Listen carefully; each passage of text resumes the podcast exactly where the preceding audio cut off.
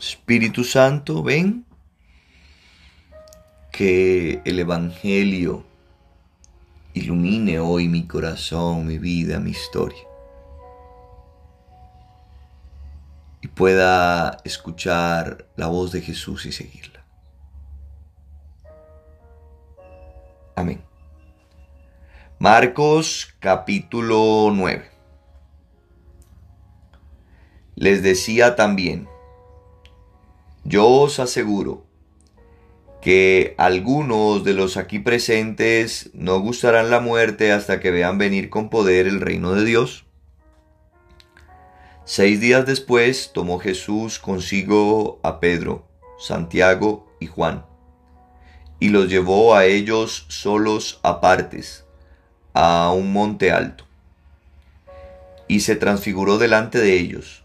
Sus vestidos se volvieron resplandecientes, muy blancos, tanto que ningún batanero en la tierra sería capaz de blanquearlos de ese modo. Se les aparecieron Elías y Moisés, que conversaban con Jesús. Tomó Pedro la palabra y dijo a Jesús, Rabí, está bien que nos quedemos aquí. Vamos a hacer tres tiendas, una para ti, otra para Moisés y otra para Elías. Es que no sabía qué responder, pues estaban atemorizados. Entonces se formó una nube que los cubrió con su sombra y llegó una voz desde la nube. Este es mi Hijo amado. Escuchadle.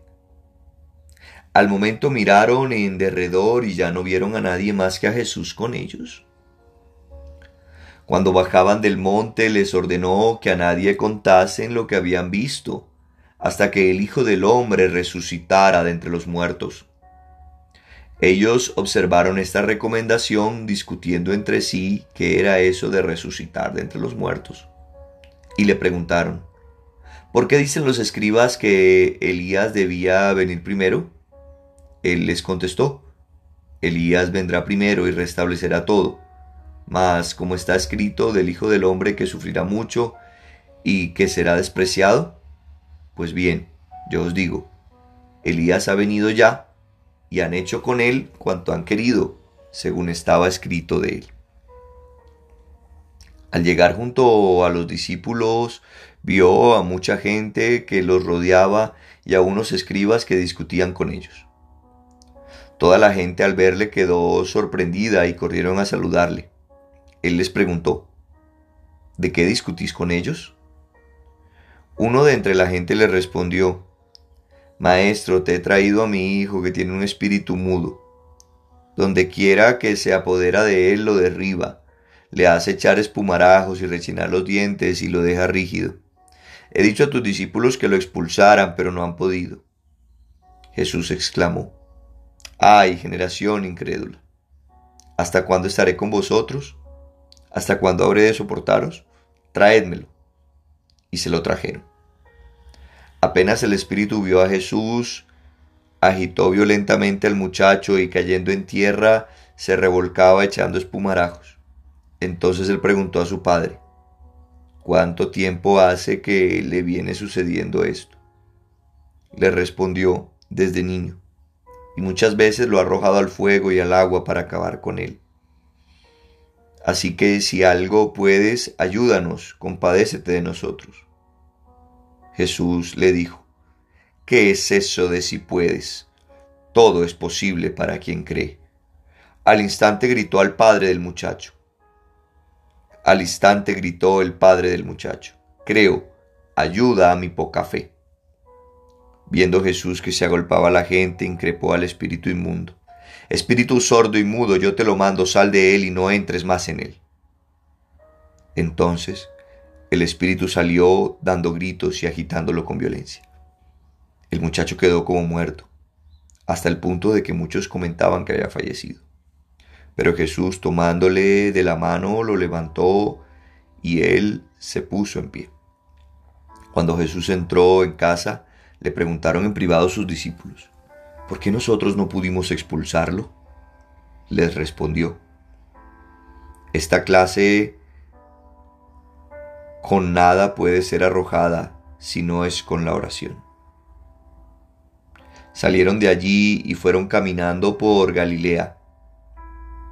Él no quería que se supiera porque iba enseñando a sus discípulos.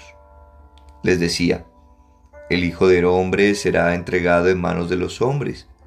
Lo matarán, mas a los tres días de haber muerto resucitará. Pero ellos, que no entendían sus palabras, tenían miedo de preguntarle. Llegaron a Cafarnaún y una vez en casa les preguntó, ¿de qué discutíais por el camino? Ellos callaron, pues por el camino habían discutido entre sí quién era el mayor. Entonces se sentó, llamó a los doce y les dijo, si uno quiere ser el primero, que sea el último de todos y el servidor de todos y tomando a un niño lo puso en medio de ellos, lo estrechó entre sus brazos y les dijo, El que acoja a un niño como este en mi nombre, a mí me acoge. El que me acoja a mí, no me acoge a mí, sino a aquel que me ha enviado. Juan le dijo, Maestro, hemos visto a uno que expulsaba demonios en tu nombre, pero no viene con nosotros. Hemos tratado de impedírselo pero Jesús dijo, no se lo impidáis, pues no hay nadie que obre un milagro invocando mi nombre y que luego sea capaz de hablar mal de mí, pues el que no está contra nosotros, está por nosotros. Todo aquel que os dé de beber un vaso de agua por el hecho de que sois de Cristo, os aseguro que no perderá su recompensa. Al que escandalice a uno de estos pequeños que creen, le iría mejor si le pusieran al cuello una de esas piedras de molino que mueven los asnos y que lo echasen al mar. Si tu mano te es ocasión de tropiezo, córtatela. Más vale que entres manco en la vida que ir con las dos manos a la hena del fuego, que no se apaga.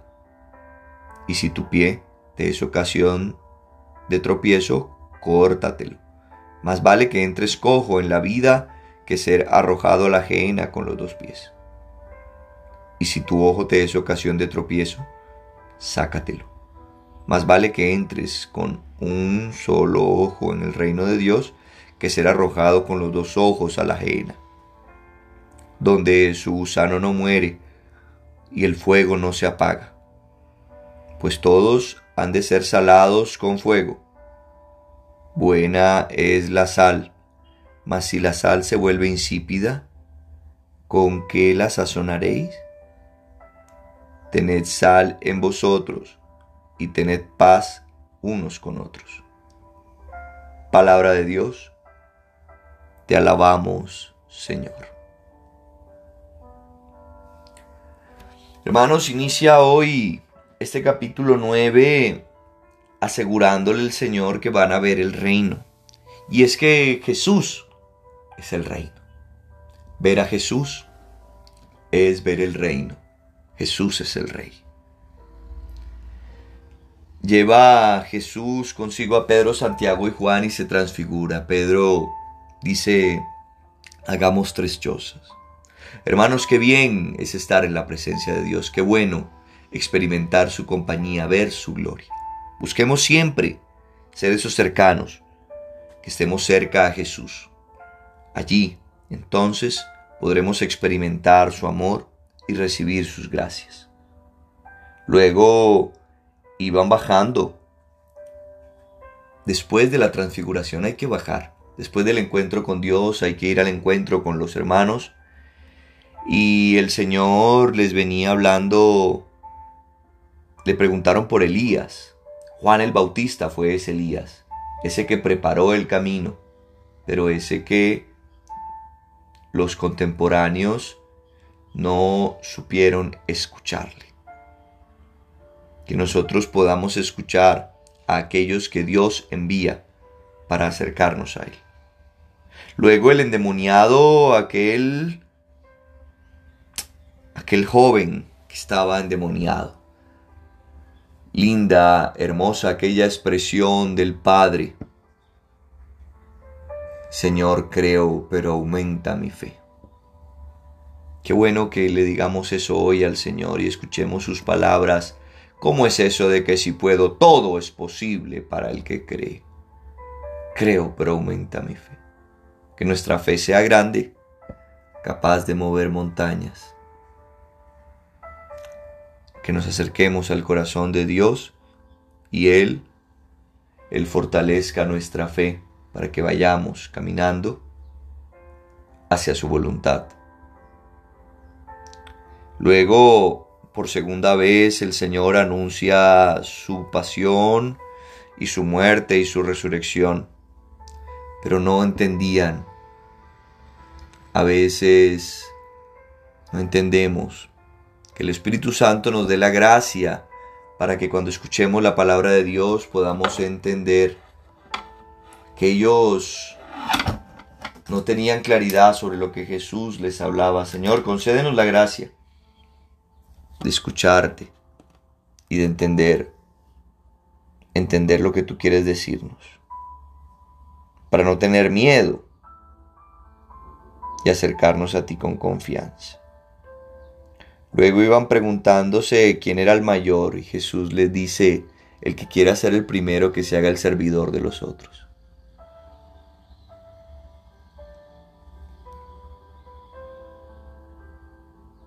Luego querían impedirle a alguien que obrara, que hiciera obras en el nombre de Jesús. Jesús lo ha dicho en el Evangelio, hay otros que son de otro rebaño, pero yo los traeré. Aquellos hermanos que esperamos que trabajan también por el reino, oremos por ellos, pero no los descalifiquemos como quiso hacer Juan. Luego recuerda que todo lo que hagamos a un discípulo, se lo hacemos a él y no quedará sin recompensa.